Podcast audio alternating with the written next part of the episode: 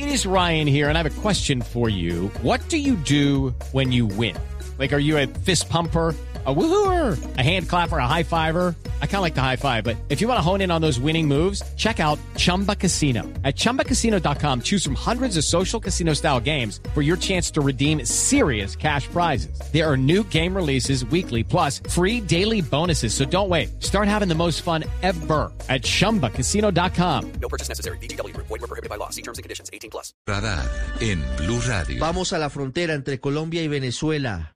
Una frontera sufrida, una frontera convulsionada, pero en últimas una frontera que no distingue entre Colombia y Venezuela. Las familias no tienen distinción de países y son las que más han sufrido en medio de estos casi seis años de turbulencias diplomáticas entre Bogotá y Caracas, desde el gobierno Santos y ahora casi terminando el gobierno Duque y en Venezuela tan campante desde hace casi una década Nicolás Maduro.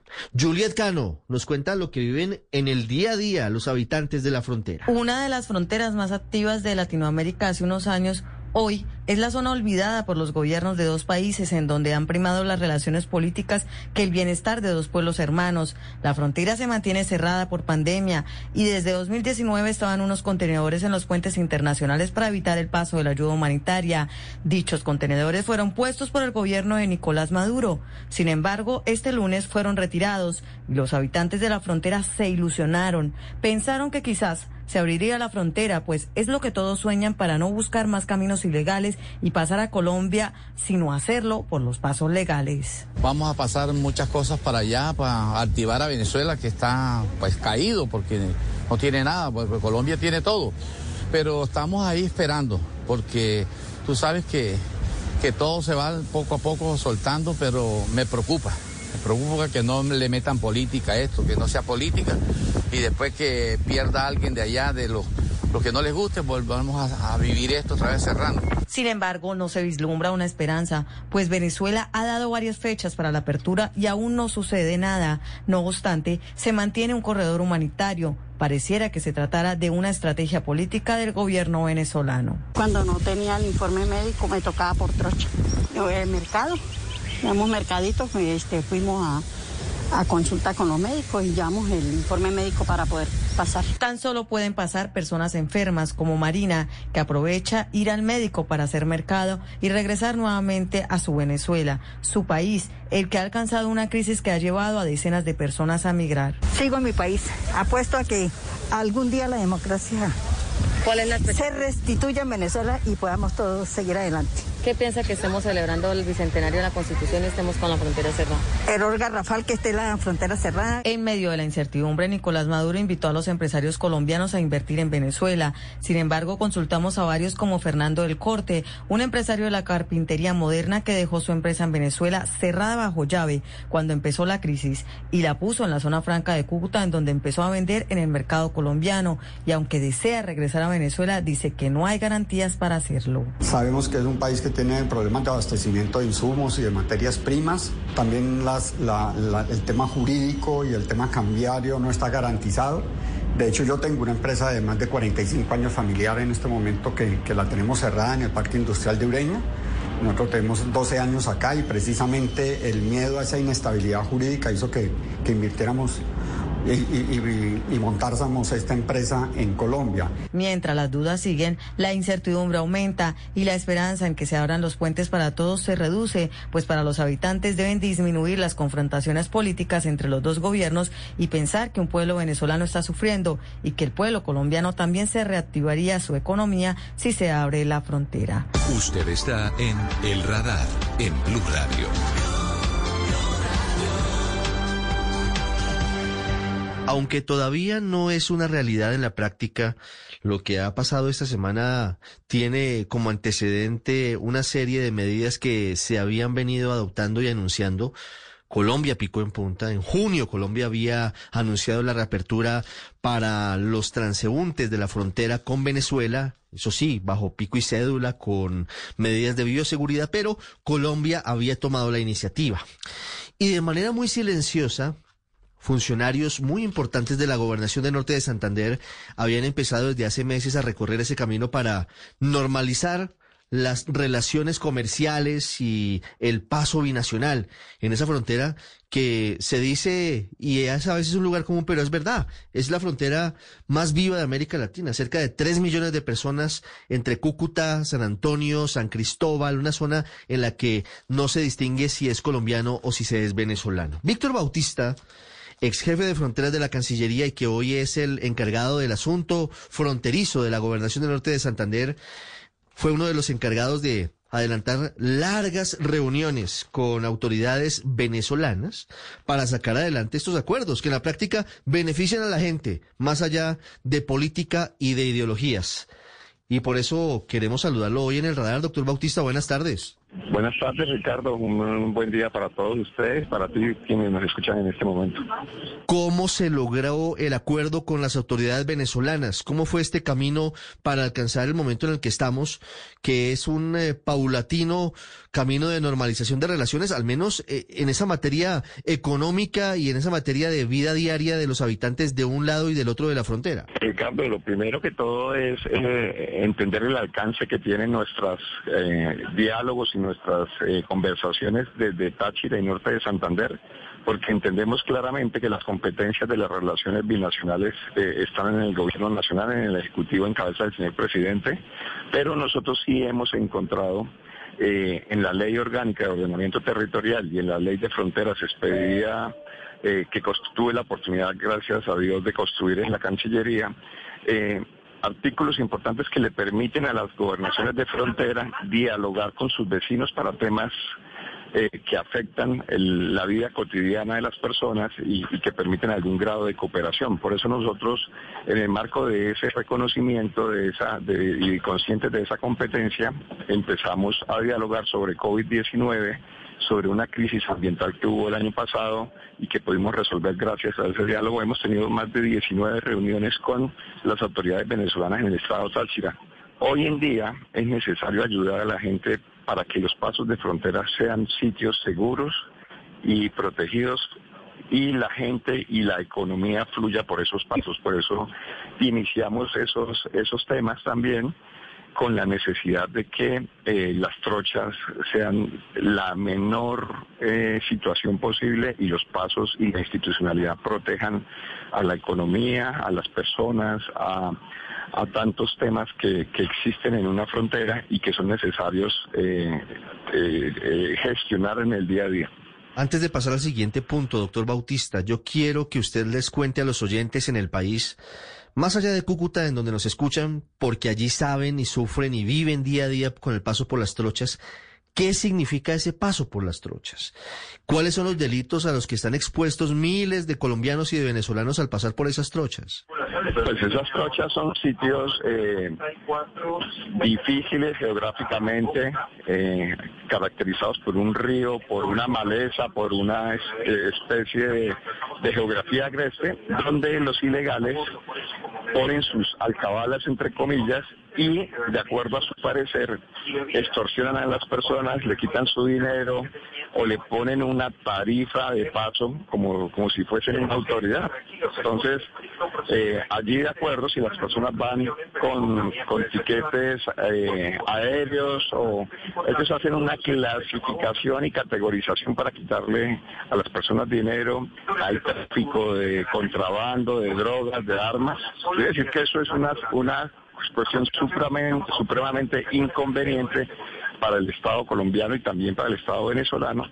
Y eh, la institucionalidad tiene la obligación o tenemos la obligación de luchar contra esa situación que afecta, yo diría que a, por lo menos a 10.000, 15.000 personas diariamente que tienen que resolver sus temas laborales, sus temas de movilidad humana, sus temas de estudios, de salud, miles de motivos que hacen que la gente se mueva entre uno y otro lado en la frontera.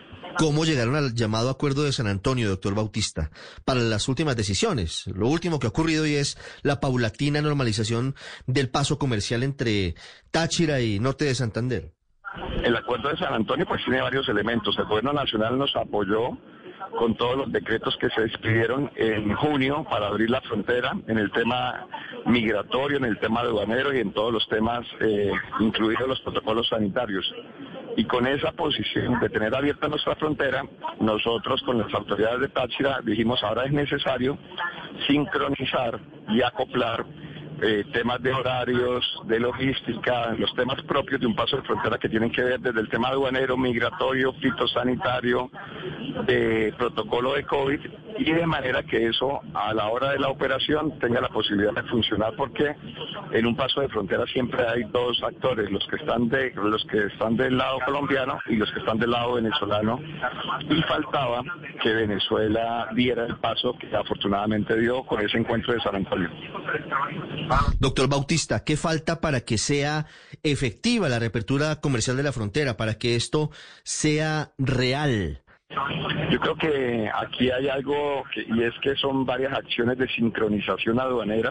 Eh, hay que poner unos horarios, hay que poner unos sitios, hay tres pasos fronterizos, hay que tratar de que la infraestructura soporte la logística de camiones de carga y que no colapse una zona que es un embudo, porque allí la movilidad es altísima. ¿Cuál es el beneficio para los habitantes de frontera? Y le hablo en particular para los norte santanderianos con estas decisiones, doctor Bautista. Pues el impacto económico es gigante. Hay que, hay que ver en este momento la producción de Colombia que sale hacia Venezuela por las trochas, o sea que hay una alta demanda de servicios y productos. El hecho de que eso se vaya por los puentes a través de la plataforma aduanera nos va a reactivar el sector de transporte, el sector de logística de, depósitos, de, los lugares donde se inspecciona eh, las exportaciones, eh, el sector hotelero, y en realidad la movilidad de la gente. Norte de Santander, hasta antes del cierre de la frontera, tenía un millón de visitas al mes.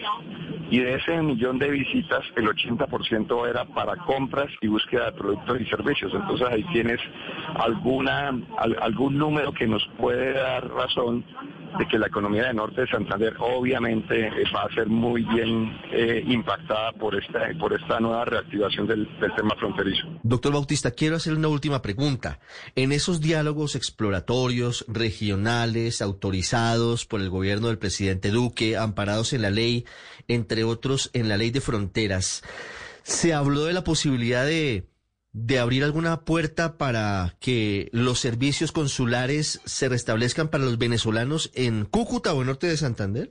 No, por la sencilla razón y, yo soy un convencido de que las competencias de una gobernación y del gobierno nacional están claramente separadas y eso le corresponde al Ejecutivo hablar de esa situación. Lo entiendo perfectamente, doctor Bautista, y estaremos pendientes. ¿Tiene un estimado, le insisto un poco, en cuánto tiempo se pondrían de acuerdo la DIAN de Colombia, el CENIAT en Venezuela, Migración Colombia en nuestro país y su par venezolano? ¿Esto sería cuestión de días o de semanas para hacer efectivo ese paso de normalización en la frontera?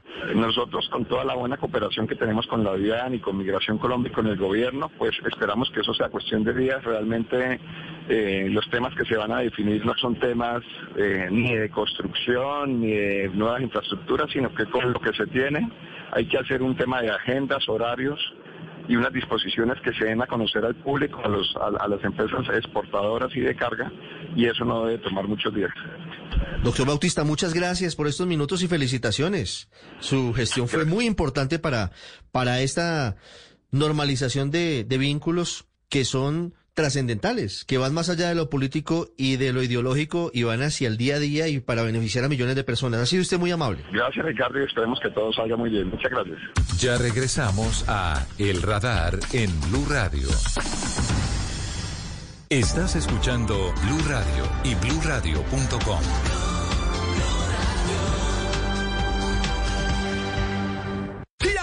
millonaria de Bingos Felices te trae muchos millones de pesos. Más información en www.caracol las gana bingo. Bingos Felices. Ríe, juega y gana en familia. Los sábados sin sábados felices. Opera Gana Bingo Verano. Transmite la calle TDT y Caracol Televisión. Autoriza con juegos vestida con hilos dorados y el color de sus espigas es el trigo de finos granos que brota de sus semillas. De las mejores cosechas podrás servir en tu mesa el pan más fresco y sabroso, con harina de trigo Apolo. Alimento fortificado con calidad y rendimiento inigualable. Harina de trigo Apolo. Trabajamos pensando en usted. Mañana se vivirá al ritmo de la selección. Primero un partidazo. Colombia-Brasil a las 3 y 15 de la tarde. Y luego Argentina-Uruguay a las 6 de la tarde. Gol Caracol. Un gran equipo con la selección. Tú nos ves. Caracol TV. Estás escuchando Blue Radio y bluradio.com.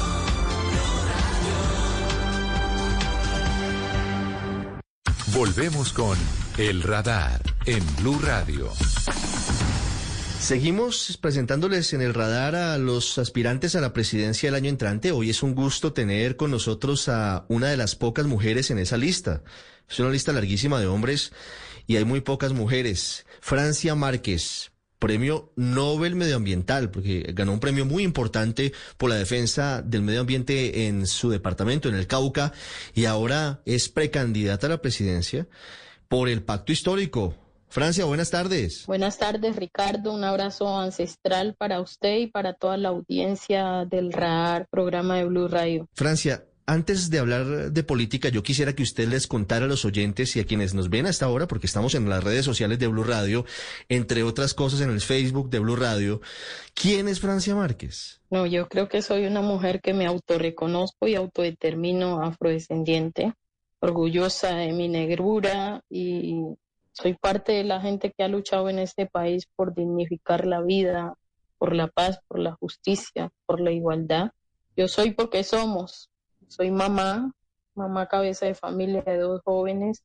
Soy alegre también a veces, a veces tengo carácter también, pues yo creo que las adversidades en las que nos toca crecer y vivir y las violencias que a veces nos toca vivir, pues hacen que uno también vaya forjando un carácter para para enfrentar esas situaciones, pero aquí estamos y eso es Recuerdo que la primera vez que al menos yo escuché su nombre fue hace unos tres años cuando nos enteramos de que una caucana había ganado un premio internacional del medio ambiente. ¿Cómo llegó usted hasta ese nivel de ganar premios, de ganar reconocimientos afuera?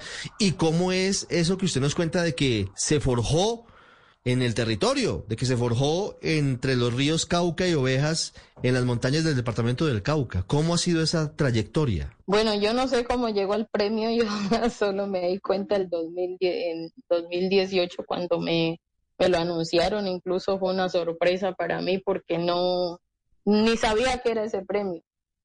Y cuando me llamaron, incluso colgué el teléfono porque pensé que era una estafa. sí, pero pues siento que es un reconocimiento a la lucha que hacen las mujeres en este país, a la lucha que hacen los pueblos por cuidar el territorio como un espacio de vida. Creo que es un reconocimiento a la lucha que han hecho mis abuelos, mis abuelas en el Cauca por, por en medio de, del conflicto armado, en medio del abandono del Estado, en medio de tantas situaciones de violencia que nos toca padecer, pues resisten, ¿no? Entonces un reconocimiento a la gente que resiste a la política de muerte en este país y fue así como llegó. Nosotras habíamos hecho una movilización de mujeres negras por el cuidado de la vida y los territorios ancestrales en 2014 que salimos desde el norte del Cauca denunciando como la minería ilegal e inconstitucional, entendida como esa que el mismo gobierno concede en medio del conflicto armado y sin consulta previa en territorios étnicos, y que amenaza la permanencia de las comunidades en los territorios. Y estábamos en esa lucha, decidimos, porque no escuchábamos respuestas de parte del Estado para parar la minería, está envenenando las fuentes hídricas en un territorio donde no hay agua potable, donde no hay acueducto, donde no hay saneamiento básico. Eh, de mercurio y entonces pues en medio de esas situaciones del mercurio de personas que estaban tapando en esas minas porque se iban al rebusque y quedaban allá bajo esos alud de tierra en medio de esa situación teníamos mucha desesperanza. Yo era representante legal del Consejo Comunitario de la Toma y todo el mundo me decía ya no sabemos qué hacer llamamos a la Defensoría del Pueblo me decían ya no nosotros no sabemos más qué hacer Francia ya hemos notificado a todo el mundo esto que está pasando, nadie para atención. Y entonces le dijimos, bueno, nos estamos muriendo aquí, nos están envenenando, además de las amenazas por grupos paramilitares, águilas negras, rastrojos, de todos estos actores armados que se benefician de la minería ilegal que nos estaban declarando objetivo militar. Y por oponernos a esa minería, pues decidimos movilizarnos, dijimos ah, no hay de otra sino que movilizarnos y empezamos desde el norte del Cauca en un recorrido hasta Bogotá. Llegamos a Bogotá y sentimos que había un desprecio de la institucionalidad sentimos que los funcionarios nos miraban como estas negras que vienen de su monte aquí acá, ¿no? ¿Recuerda algún funcionario en particular que las haya tratado con ese desprecio?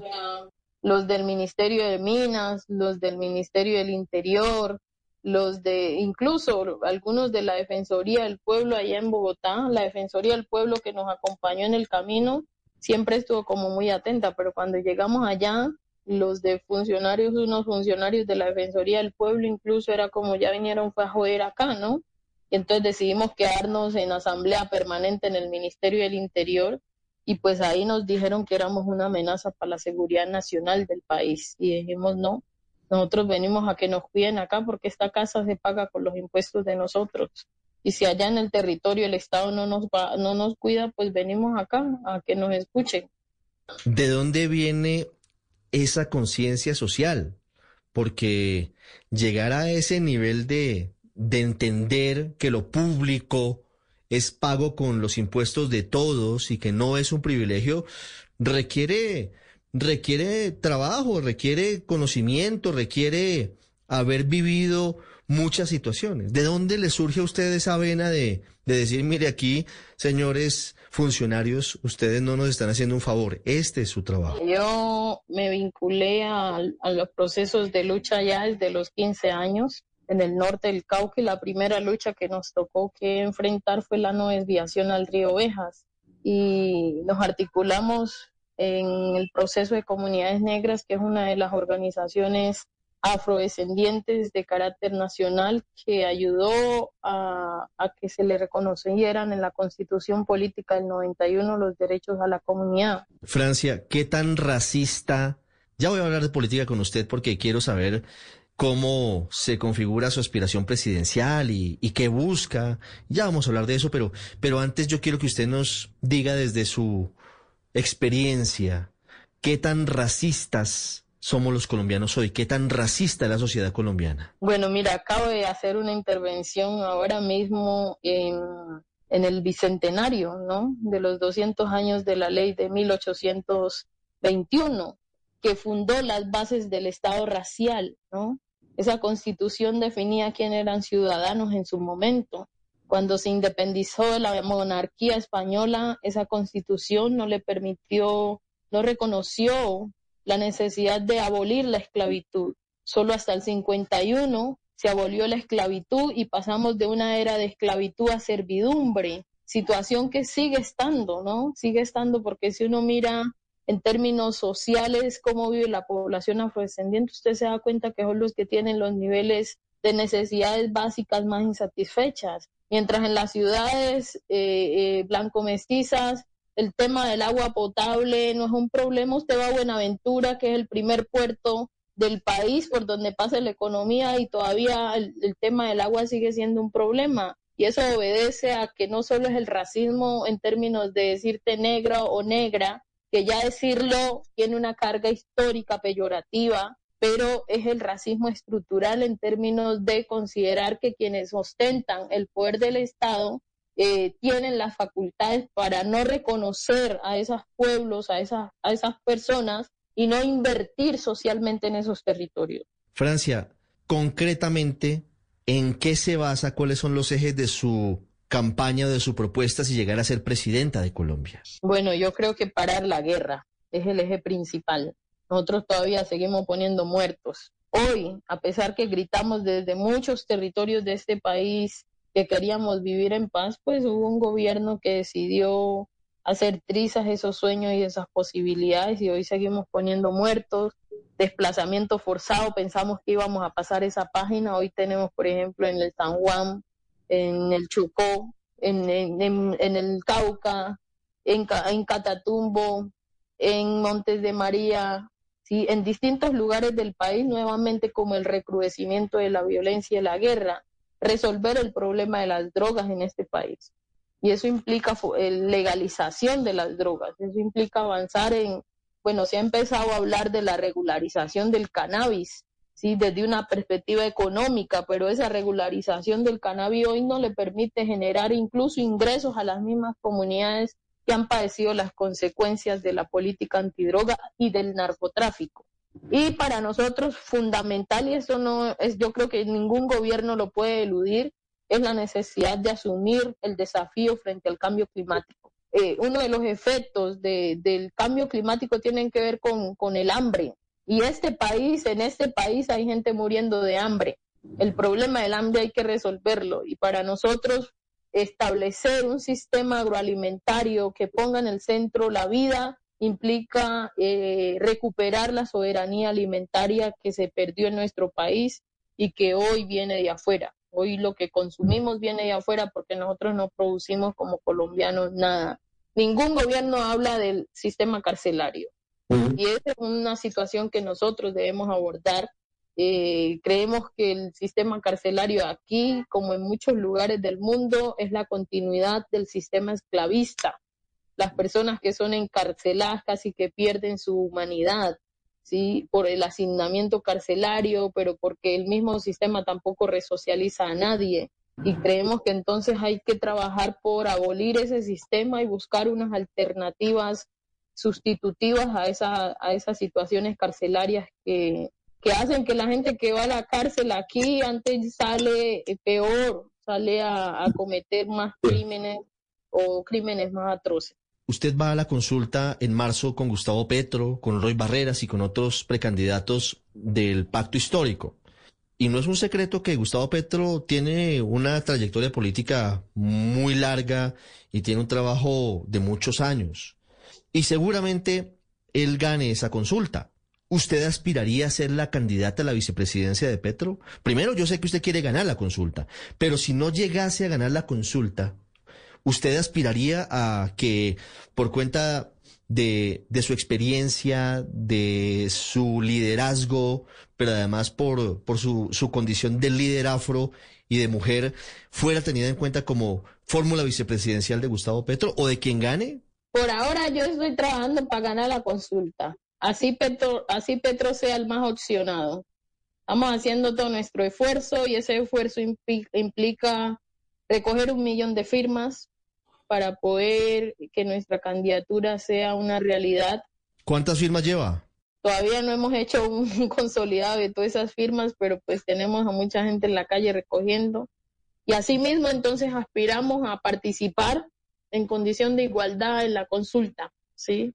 Porque para eso nos metimos. Si ya no ganamos, pues asumimos el lugar que nos corresponda, pero por ahora nuestra apuesta es competir en la consulta y ganar la consulta.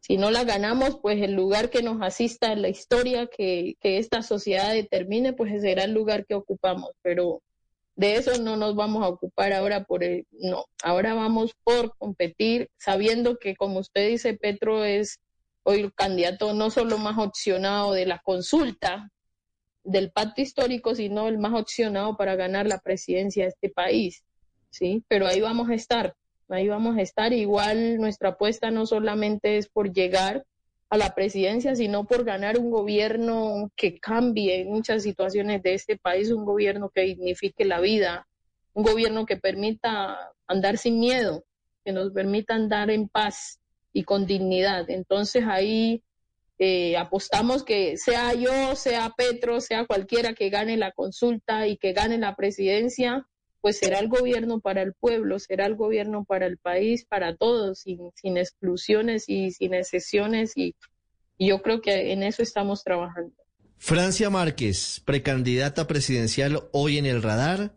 Quedo pendiente de el dato de cuántas firmas llevan recogidas, pero es siempre un gusto tener aquí a todo el espectro político regional, a voces como la suya, que siempre son valiosas para enriquecer lo que significa Colombia, Francia. Gracias y muchos éxitos. Gracias a usted, Ricardo. Ricardo, aprovecho para, para invitar a la gente a acompañarnos también a ser parte de esto, aportando a una VACI que que hemos lanzado para apoyarnos en términos económicos porque no, no contamos con los recursos económicos y yo creo que el aporte solidario de todos los colombianos y colombianas va a ayudar para hacer este camino posible. Soy porque somos. Ahí está la invitación. Gracias, Francia. Mucha suerte.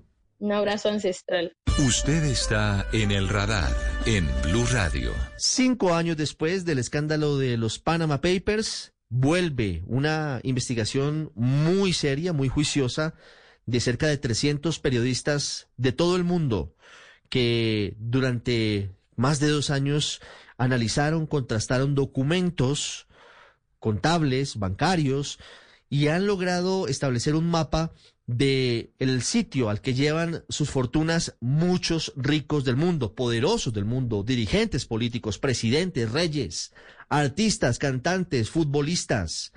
En un nuevo caso que se ha llamado Pandora Papers, con sociedades fuera del país, de origen de las fortunas, sociedades offshore en Panamá y en las Islas Vírgenes Británicas. Joana Galvis nos hace el recuento de este nuevo escándalo que vincula a muchos, muchos poderosos del mundo. Amigos del radar, pues la investigación que esta semana puso de cabeza a casi todo el planeta, los Pandora Papers, cuentan con 12 millones de documentos que muestran el flujo de dinero, propiedades y otros activos ocultos en el sistema financiero extraterritorial.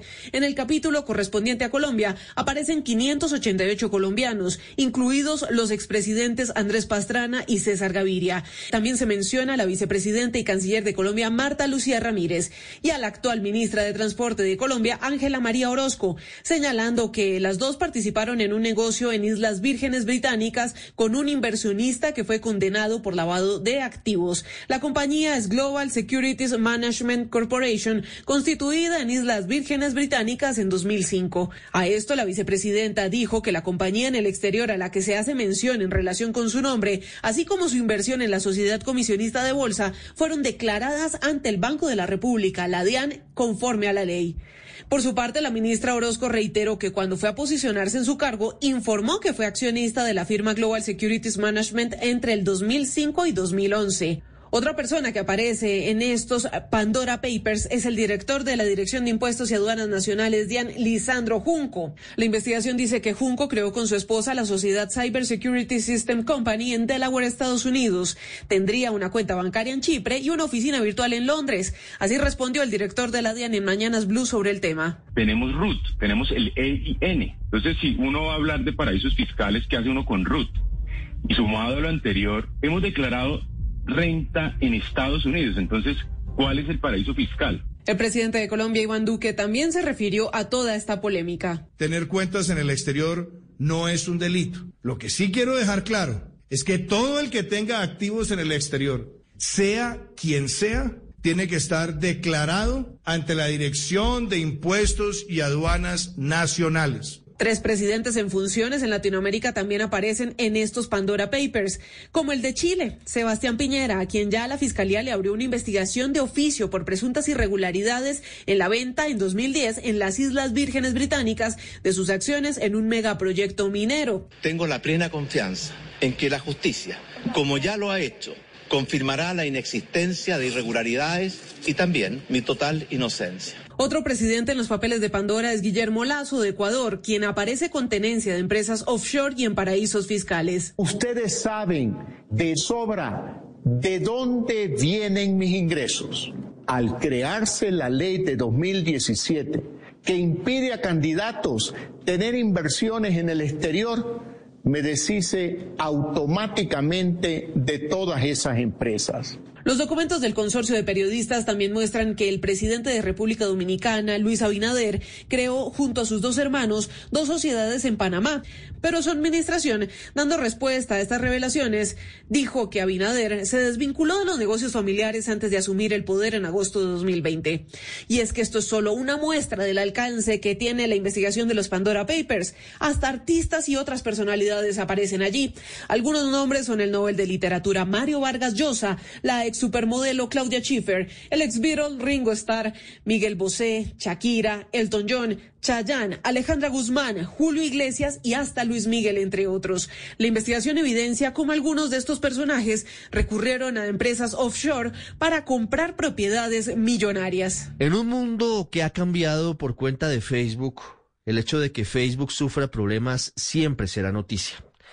La plataforma de Mark Zuckerberg, que tiene más de 2.500 millones de usuarios en el mundo solamente en Facebook, sin sumarle lo que significan Instagram y WhatsApp, ha sufrido problemas esta semana que termina, problemas muy serios. La caída del comienzo de semana fue de siete horas, sin una explicación clara todavía pero además con denuncias muy graves de una ex trabajadora de la red social que dice que privilegian siempre el dinero por encima incluso de los riesgos de afectación psíquica, psicológica a las jovencitas con Instagram. ¿Qué tal, Ricardo? Así es, el propio Mark Zuckerberg, fundador del gigante tecnológico, salió a pedir disculpas por lo ocurrido una vez el problema estuvo arreglado. Siete horas pasaron y perdió unos siete mil millones de dólares aproximadamente. La compañía aún sostiene que el fallo se debió a que hubo problemas durante el cambio de configuración de sus sistemas, que hubo algunas fallas e inconsistencias. Pero no hay evidencia, dicen, que los datos de los usuarios se hubieran visto comprometidos como resultado de este tiempo de inactividad. Y la interrupción, Ricardo, de estos servicios de Facebook se produce el día después de la emisión de una entrevista que concedió una ex empleada de Facebook que filtró documentos sobre la empresa y que llegaron también al Washington Post. Se trata de Frances Hogan, quien dijo a la cadena CBS en el programa 60 Minutes que la compañía, Facebook, habría priorizado el crecimiento sobre la seguridad de los usuarios. En este escenario, perdió casi 5% de su valor Facebook en la bolsa neoyorquina. Al otro día, ante un comité del Senado, Hogan comentó ante los miembros del Comité de Protección al Consumidor que la compañía sabe que la plataforma propaga información falsa y contenido que es dañino para los niños, tipo bullying, y que actúa como incluso el tabaco o los analgésicos, causándoles adicción, pero que se negaba a realizar cambios que podrían perjudicar los ingresos. Por supuesto, la compañía en cabeza de Zuckerberg también negó todos estos señalamientos y espera ser llamado a testificar ante el mismo comité del Senado. Para el radar, Ricardo Espinosa.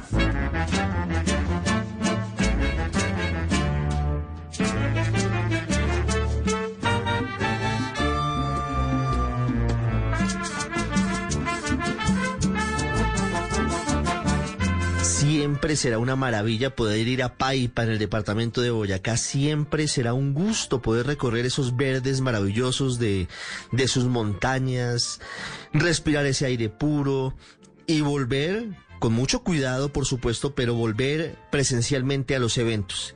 Y hay un evento que es muy importante, eh, hablo del concurso nacional de bandas musicales que se hará en la virtualidad este año de nuevo y estamos en pleno desarrollo en este fin de semana. Pero el escenario es el mismo, el escenario es el municipio de Paipa en el departamento de Boyacá. Hay varias categorías y su organizador, el alma del evento, está con nosotros. Aquí estamos escuchando de fondo varias de las interpretaciones de esas bandas que se dan cita en este concurso nacional de bandas. Don José Paredes de Corbandas, bienvenido al radar, buenas tardes. Muy buenas tardes para usted, para todos los integrantes de la mesa, para los amables oyentes y gracias por esa deferencia con el municipio de Paipa y con la Corporación Nacional de Bandas eh, de Música en la ciudad donde nació Colombia, Paipa, Boyacá. Mire, con ganas de ir a Paipa, pero este evento de nuevo se hace de forma virtual. Es mejor prevenir que tener que curar. ¿Cómo se hace desde la distancia un evento como el concurso nacional de bandas? Ya por segundo año consecutivo lo hacemos de manera virtual utilizando las plataformas tecnológicas. Esto eh, en virtud a la pandemia que hemos vivido eh, en el mundo y que no es ajeno del territorio colombiano. Se trabaja inicialmente por streaming en cada una de las localidades fuera del departamento de Boyacá. Las bandas están ubicadas allí en sus localidades. Puede ser en el parque, puede ser en la iglesia, puede ser en el teatro, al igual que en el, en el atrio, eh, donde quieran ellos ubicarse. Y eh, a través de internet se conectan con una plataforma que se tiene en el municipio de Paipa, eh, que maneja Boyacá Streaming y que la radia al mundo por Piberay y que de alguna manera le llega a diferentes partes del mundo eh, con las ondas de los música y del pentagrama nacional y universal. Ah, pero quiere decir, las bandas llegan a Paipa, lo que no va a haber es un eh, evento concentrado en un sitio. Estarán en algunos eh, lugares emblemáticos del municipio y vía streaming se transmite la interpretación de las bandas.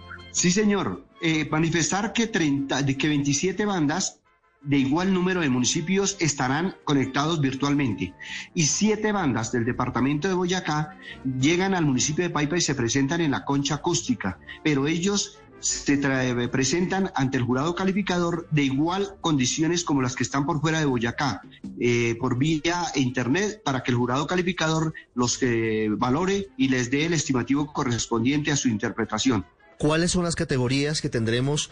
Bueno, y que estamos en pleno desarrollo. Hoy es sábado, ya estamos en la mitad del evento, estamos en pleno éxtasis, en momentos fundamentales del concurso nacional de bandas. Sí, señor. Nosotros iniciamos el pasado jueves con eh, un conversatorio eh, sobre la afrocolombianidad, teniendo en cuenta que este año el homenaje en el concurso nacional de bandas en su cuadragésima séptima versión le rinde un homenaje a todos los afro en Colombia y la influencia que han tenido ellos y la contribución de sus raíces afro a la, a la materia cultural, específicamente lo que tiene que ver con música en nuestro país. Y eh, el día de anterior, que es viernes, eh, ya hemos presentado a las categorías infantil y juvenil. Ya han desfilado por el escenario las bandas que representan a, los municipios de la Unión en Antioquia, Santa María, Boyacá, al igual que Tocancipá, Cundinamarca y la Escuela de Formación Musical de Huesaco, Nariño. Y en las horas de la tarde del día anterior se presentó La Ceja, Antioquia, Tibasosa, Boyacá, Sabana Grande, Atlántico, Guatavita, Cundinamarca y Baranoa, Barranca Yupía, perdón, Barranca Yupía en el departamento del Meta. Y en el día de hoy eh, se han presentado en las horas de la mañana las bandas correspondientes a la categoría básica o comúnmente llamadas mayores, que son las bandas de Suachoque, Cundinamarca, Tunía, Piendamó en el Cauca, al igual que Malambo Atlántico, Moniquirá Boyacá, el Conservatorio Redentorista de Caldas, al igual que la obra salesiana del 20 de julio del Niño Jesús de Bogotá y Dos Quebradas Risaralda, además de Caullaro Meta y Samaniego Nariño. En el día de mañana se estarán presentando las, las bandas que hacen parte de la categoría especial en las horas de la mañana, que son Bello Antioquia, Tubará Atlántico, Villa de Boyacá, Manizales Caldas, Popayán Cauca, la red de escuelas de formación musical de Pasto Nariño, Bucaramanga, Departamento de Santander, además de las bandas de Corrales en el departamento de Boyacá, el Tarra Norte de Santander, Jardín Antioquia y la banda de Turbanda,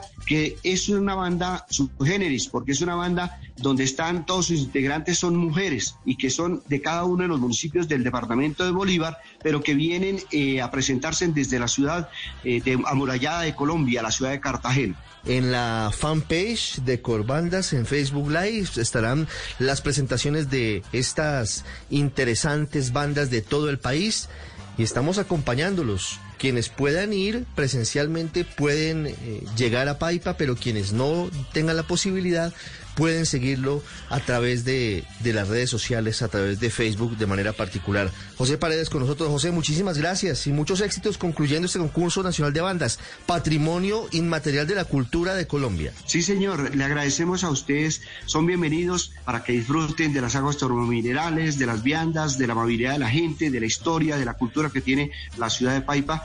No sin antes mencionarles que el día domingo, el día de mañana, tendremos un gran concierto en homenaje a la afrocolombianidad colombianidad con la presencia de la agrupación Herencia de Timbiquí en el cierre del concurso nacional en vivo aquí en la concha acústica Valentín García donde yo me encuentro.